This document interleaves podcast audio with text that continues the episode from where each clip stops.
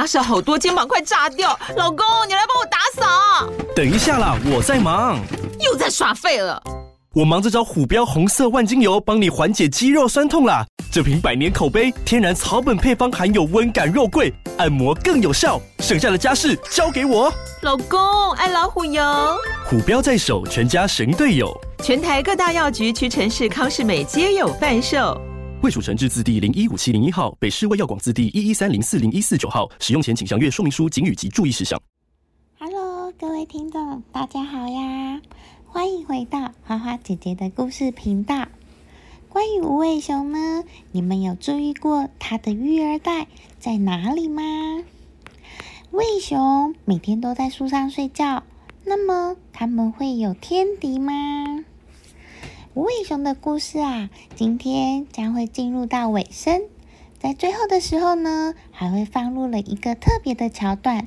就是关于人格特质跟天赋才能的测验，看看你们是不是属于无尾熊哦。在听故事之前呢，记得先关注花花姐姐说故事频道。如果喜欢的话，也不要忘记给予五星好评，鼓励花花姐姐，给花花姐姐更多的动力，创作更多好听的故事哦。无尾熊是有袋动物。那么，你们有注意过它们的袋子在哪里呢？母的无尾熊，它的育儿袋和袋鼠一样，都是在腹部上。但是，袋鼠的袋子开口是朝上的，而无尾熊的袋子开口是朝下。为什么呢？因为啊，无尾熊成天在树上大爬来爬去，开口向下。比较不会伤到袋鼠内的小无尾熊。那开口向下的话，小宝宝会不会很容易掉下来呢？育儿袋里面啊，有类似拉绳的肌肉，可以封紧袋子，所以就不用担心小宝宝会掉出来哟。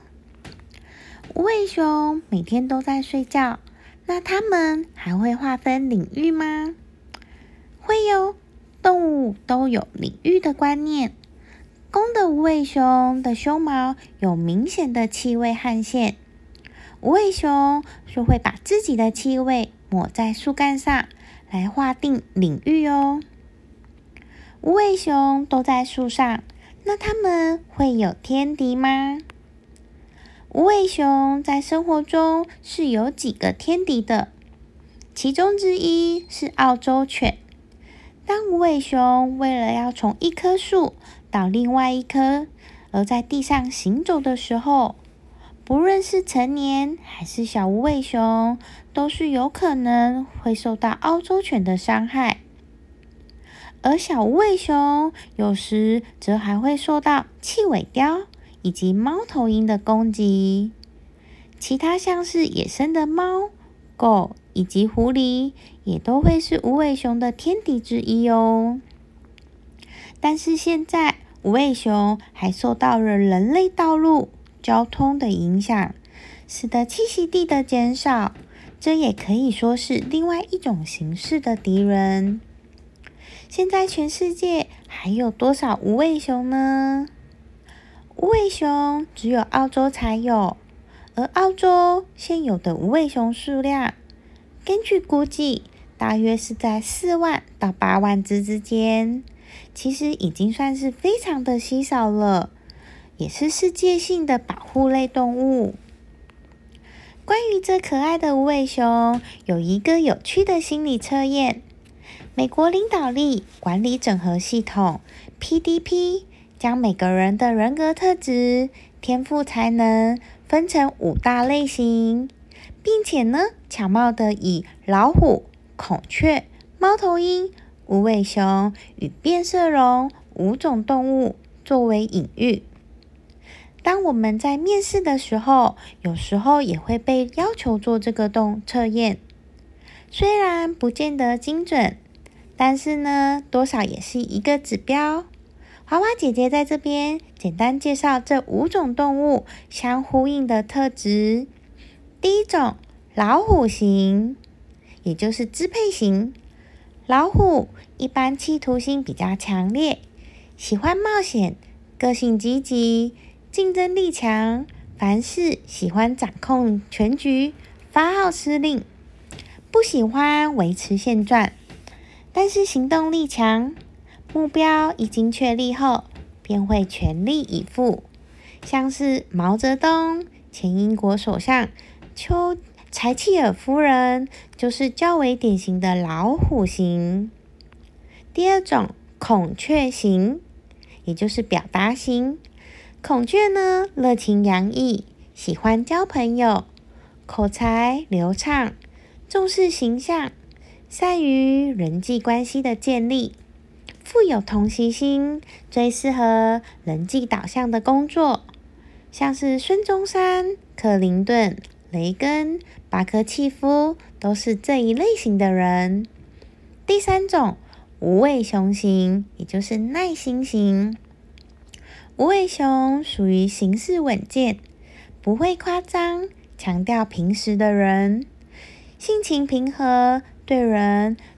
不喜欢制造麻烦，也不兴风作浪，是一种路遥知马力的最佳典型。猫头鹰型，也就是精确型。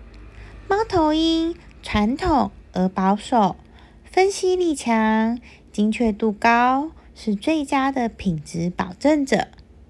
喜欢把细节条列化，个性拘谨含蓄。谨守分寸，忠于职责，像是古代的包青天，就很像是猫头鹰型的典范。最后一种变色龙型，也就是整合型。变色龙中庸而不极端，凡事不执着，韧性极强，善于沟通，是天生的谈判家。他们能充分融入各种新环境。的文化，而且适应良好，像是诸葛亮就很像是变色龙型的哦。你们觉得自己是属于什么类型的呢？有兴趣的连人可以上网搜寻美国领导力管理整合系统 PDP 测验，测验看看你们是属于哪一类型的哦。欢迎你们留言跟花花姐姐说，你们是哪一个类型？还有你们觉得准不准呢？花花姐姐会筛挑选几个觉得回复的很有趣的留言，分享给大家一起听听看哦。